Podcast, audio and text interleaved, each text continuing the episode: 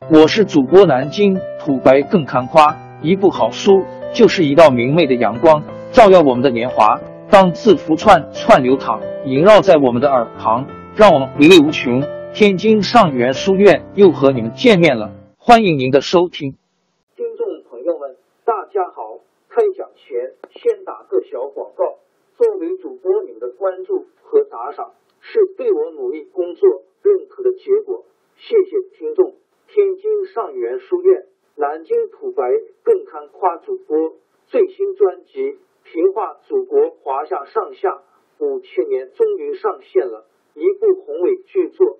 我们的祖先以伟大的创造力、强大的生命力和巨大的凝聚力，世世代代繁衍生息，历尽磨难，从远古走到现代，从蒙昧走向文明。全书共计。两百八十三回，作为播客，我劳动我所得，付费的有声书来了，你愿意为此花钱花时间吗？评话中华上下五千年专辑的进度更新按听众的关注和评论而定。喜马拉雅号 UID 七三二六四零二二，微信号 sh 八五七三零一四四九，请多多关注。多多打赏，谢谢大家，谢谢。下面正式开讲《评话中华上下五千年》专辑。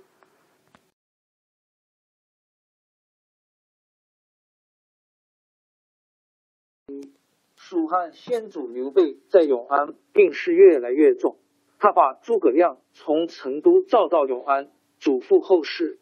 他对诸葛亮说：“您的才能比曹丕高出十倍。”一定能够把国家治理好。我的孩子阿斗，太子刘禅的小名，您认为可以辅助就辅助他，如果不行，您就自己来做一国之主吧。诸葛亮流着眼泪，哽咽着说：“我怎敢不尽心竭力报答陛下，一直到死。”刘备把小儿子刘勇叫到身边，叮嘱他说：“我死之后，你们兄弟。”要像对待父亲一样尊敬丞相。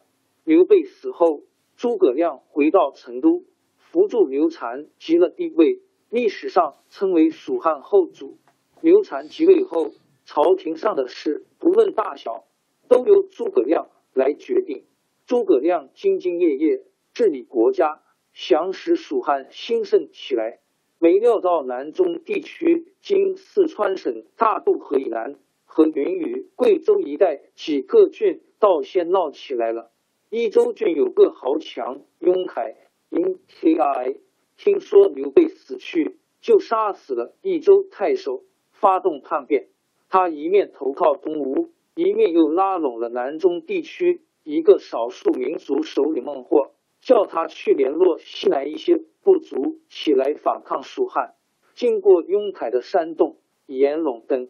瑞书书以翘扁边锋处圈怀，刀构十六耿今四川西昌县东南水印 X 部族酋长高定也都响应雍凯。这样一来，蜀汉差不多丢了一半土地，怎么不叫诸葛亮着急呢？可是当时蜀汉刚遭到萧亭大败和先祖死亡，顾不上出兵。诸葛亮一面派人和东吴重新讲和，稳住了这一头；一面奖励生产，兴修水利，积蓄粮食，训练兵马。过了两年，局面稳定了。诸葛亮决定发兵南征。公元两百二十五年三月，诸葛亮率领大军出发。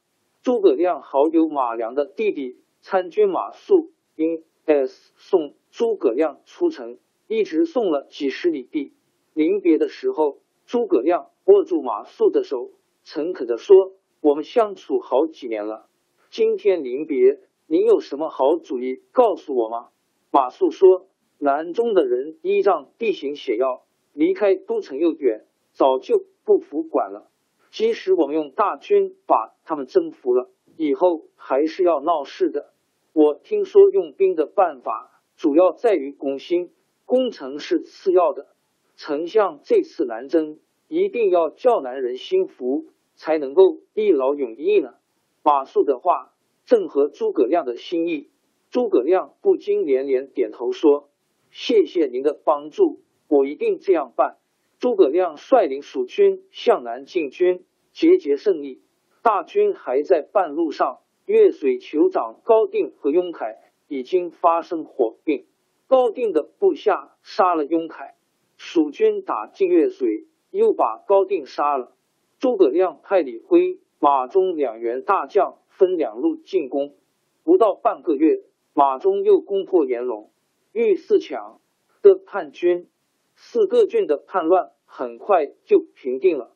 但是事情还没有结束，南中酋长孟获收集了雍凯的散兵，继续反抗蜀兵。诸葛亮一打听，知道孟获不但打仗骁勇，而且在南中地区各族群众中很有威望。诸葛亮想起马谡临别的话，决心把孟获争取过来。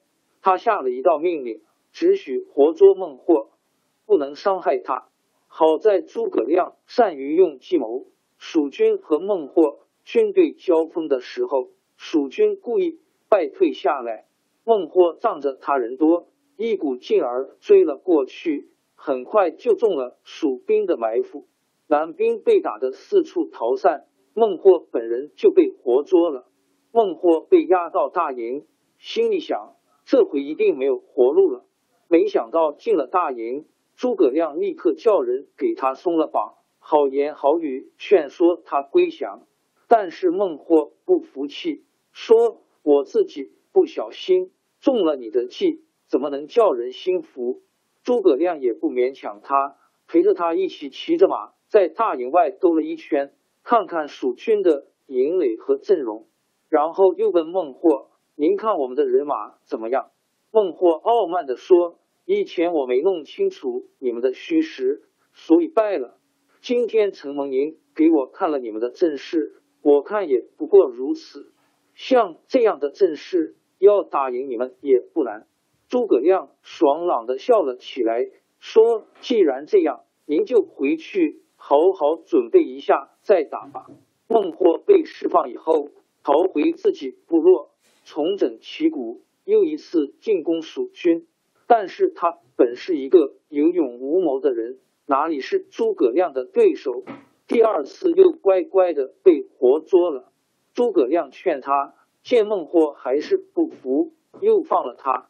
像这样又放又捉，一次又一次，一直把孟获捉了七次。到了孟获第七次被捉的时候，诸葛亮还要再放，孟获却不愿意走了。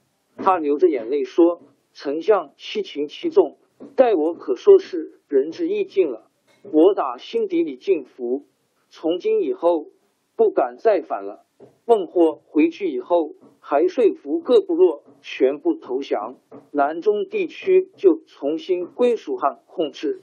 诸葛亮平定南中后，命令孟获和各部落的首领照旧管理他们原来的地区。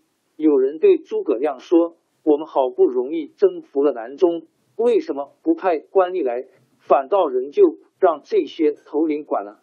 诸葛亮说：“我们派官吏来。”没有好处，只有不方便。因为派官吏就得留兵，留下大批兵士，粮食接济不上，叫他们吃什么？再说刚刚打过仗，难免死伤了一些人。如果我们留下官吏统治，一定会发生祸患。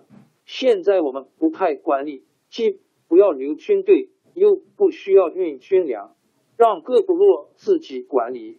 汉人和各部落相安无事，岂不更好？大家听了诸葛亮这番话，都钦佩他想得周到。诸葛亮率领大军回到成都，后主和朝廷大臣都到郊外迎接，大家都为平定南中而感到高兴。打那以后，诸葛亮一面积蓄财富，一面训练人马，一心一意准备大举北伐。王朝更迭，江山易主，世事山河都会变迁。其实我们无需不辞辛劳去追寻什么永远，活在当下，做每一件自己想做的事，去每一座和自己有缘的城市，看每一道动人心肠的风景，珍惜每一个擦肩的路人。纵算经历颠沛，尝尽苦楚，也无怨悔。感谢您的收听，朋友们，让我们下期再见。